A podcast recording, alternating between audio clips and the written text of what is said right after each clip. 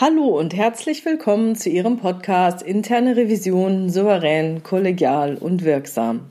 Hier ist Silvia Puhani und ich freue mich, dass Sie jetzt dabei sind. Heute möchte ich Ihnen etwas zum Thema Logorö erzählen. Das sind die Vielredner und es geht darum, wie Sie sich die Gesprächsführung wieder zurückholen, wenn jemand unendlich viel spricht.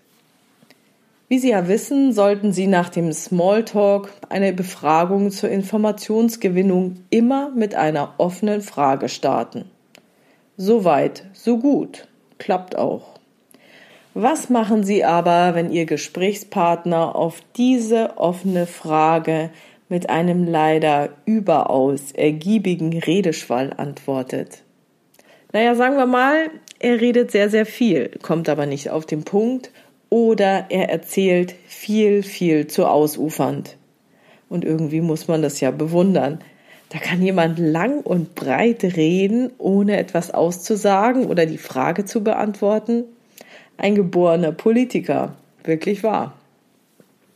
So eine Reaktion muss jetzt aber keine Absicht sein. Manche Leute reden einfach sehr, sehr viel. Und das passiert typischerweise eher in Vertriebsbereichen, wo mehr extrovertierte Kollegen arbeiten, als vielleicht sogar im Controlling mit eher introvertierteren Leuten. Wenn Ihnen das jetzt mit jemandem passiert, den Sie sonst eher als introvertiert eingeschätzt haben, dann ist es wahrscheinlich eher eine Gesprächstaktik und dann wird es spannend. Naja, was auch immer dahinter steckt, ist eigentlich ganz egal. Aber wenn ein introvertierter Kollege auf einmal zum Labern anfängt und ihnen die Geschichte vom Pferd erzählt und vom Hundertsten ins Tausendsten kommt, dann sind sie auf dem richtigen Weg, dann haben sie die richtige offene Frage gestellt.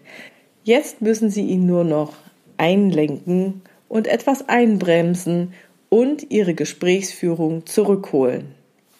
Was also können Sie tun? Der erste Punkt ist immer, es zu merken. Sie müssen es erkennen. Wenn Sie erkannt haben, dass Ihr Gesprächspartner in einer Tour quatscht, ohne Inhalte zu bringen, dann ist schon die Hälfte gewonnen.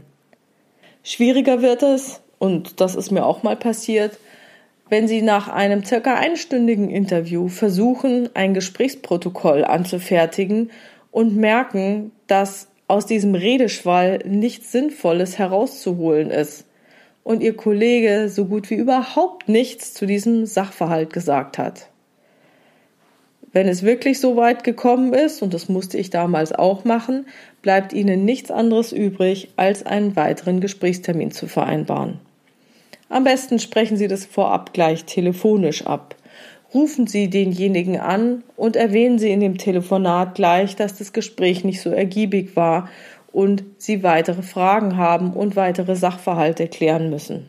Und dass Sie dann die schriftliche Besprechungseinladung gleich im Anschluss an das Telefonat schicken. Und das machen Sie dann auch so. Erst telefonieren und dann die schriftliche Einladung per Mail hinterher schicken. Punkt 2 ist der richtige Zeitpunkt des Einschreitens. Denn sobald sie es gemerkt haben, müssen sie natürlich etwas tun, aber es kommt eben auf den richtigen Zeitpunkt an. Manche Menschen müssen sich erst etwas aufwärmen. Je länger sie schon in der internen Revision arbeiten und je besser sie ihren Gesprächspartner bereits kennen, umso einfacher wird es für sie sein, den richtigen Zeitpunkt für eine Kehrtwende zu erkennen. Aber lässt man jemanden erst einmal zu viel Fahrt aufnehmen, dann kann es schwieriger werden, den einzubremsen. Sollten Sie Ihren Gesprächspartner noch nicht kennen, dann gehen Sie auch bitte ein wenig nach Ihrer Geduld. Wenn Sie wissen, dass Sie ein recht geduldiger Charakter sind, dann sollten Sie sofort einschreiten, sobald Sie es merken. Weil wenn es Sie nervt und Sie sind geduldig, dann ist genau jetzt der richtige Zeitpunkt. Sollten Sie eher zu Ungeduld neigen, dann legen Sie doch noch ein, zwei Minuten drauf, bevor Sie einschreiten. Vielleicht sind Sie einfach zu fix bei der Sache. Der dritte Punkt ist nun das Einschreiten. Sollte Ihnen Ihr Gesprächspartner zu ausführlich antworten, das heißt, Sie wollen erstmal einen Überblick über einen Prozess gewinnen und der Kollege erzählt Ihnen jeden kleinen Handgriff inklusive der ganzen vorbereitenden Tätigkeiten, dann bitten Sie ihn, Ihnen erneut erstmal einen Überblick zu geben. Entschuldigen Sie, Herr Müller, dass ich Sie jetzt unterbreche. Mir geht es zunächst um einen groben Überblick über den Prozess. Bitte geben Sie mir den vorab, damit ich Ihre detaillierteren Ausführungen dann besser einordnen kann. Vielen Dank.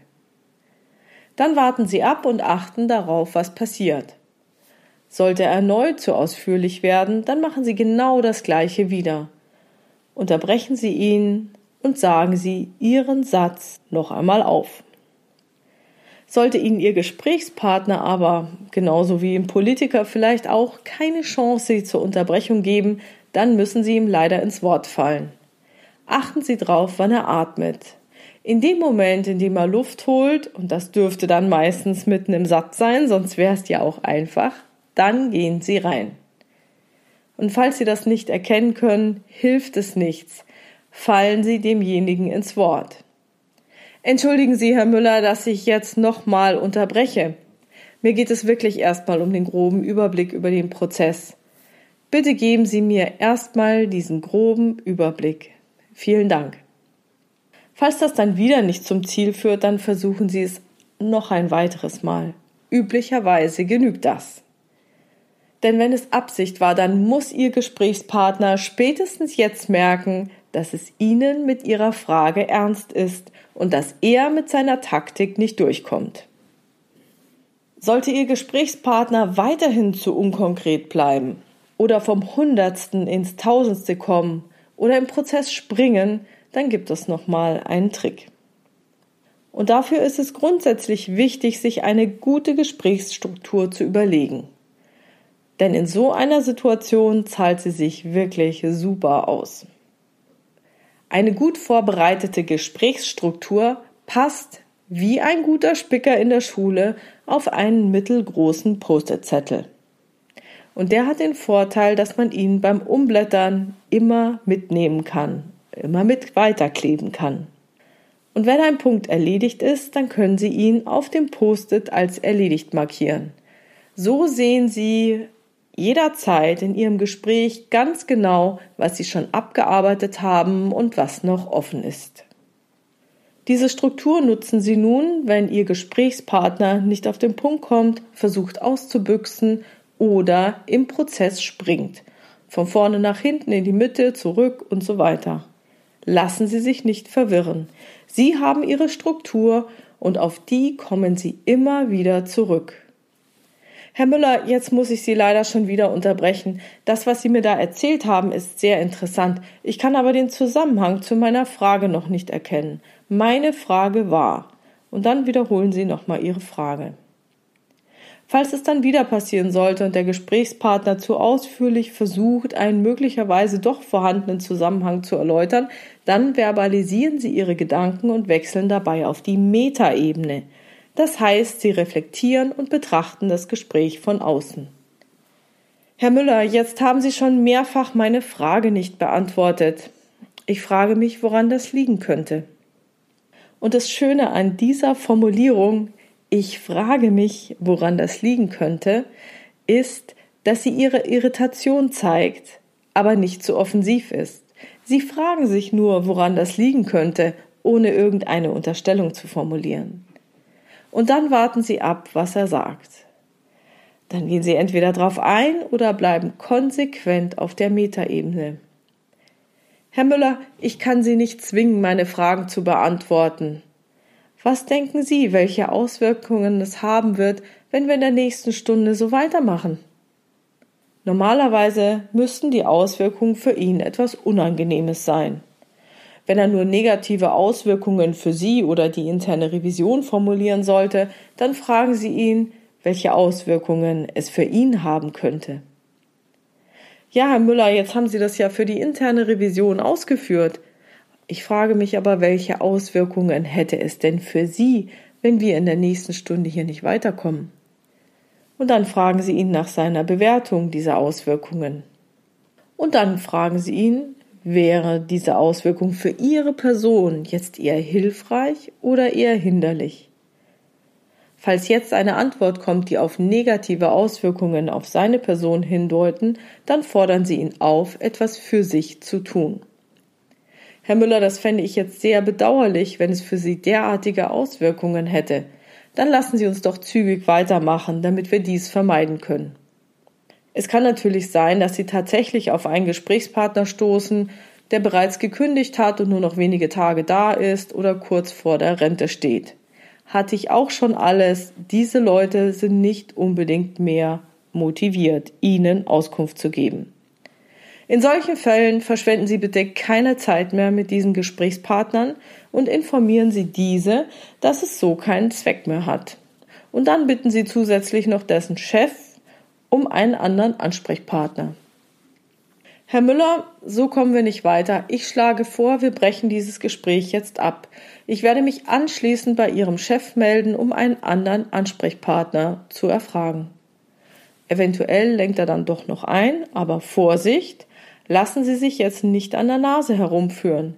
Seien Sie konsequent in Ihren Aussagen und in Ihren Handlungen. Wenn Sie sagen, dass Schluss ist, ist Schluss drehen Sie hier nicht zu viele Ehrenrunden, auch wenn Sie gerne kooperieren möchten. So, also zusammengefasst, erkennen Sie die Vielredner, definieren Sie für sich den Zeitpunkt, um einzuschreiten, schreiten Sie aktiv ein und orientieren Sie sich immer wieder an Ihrer Gesprächsstruktur. Wenn der erste Punkt nicht abgearbeitet ist, gehen Sie nicht zum zweiten Punkt. Wenn der zweite Punkt nicht abgearbeitet ist, gehen Sie nicht zum dritten Punkt. Gehen Sie immer wieder zurück zu Ihrer ursprünglichen Frage und arbeiten Sie diesen Punkt erst final ab. Und das war's auch schon wieder heute mit dem Thema Logorö. Das Wichtigste können Sie zusammengefasst in meinem Buch Erfolgreiche Prüfungsprozesse in der internen Revision auf Seite 136 nachlesen. Falls Sie eine Fragestellung haben, die weder in meinem Buch vorkommt, noch der Podcast bisher hatte, dann schreiben Sie mir diese bitte gerne per Mail an info@puhani.com oder nutzen eines der Kontaktformulare auf meiner Webpage www.puhani.com. Da gibt es eine offene Variante, aber auch eine anonyme Variante. Und ich kann Ihnen versichern, ich weiß dann nicht, von wem diese E-Mail kommt.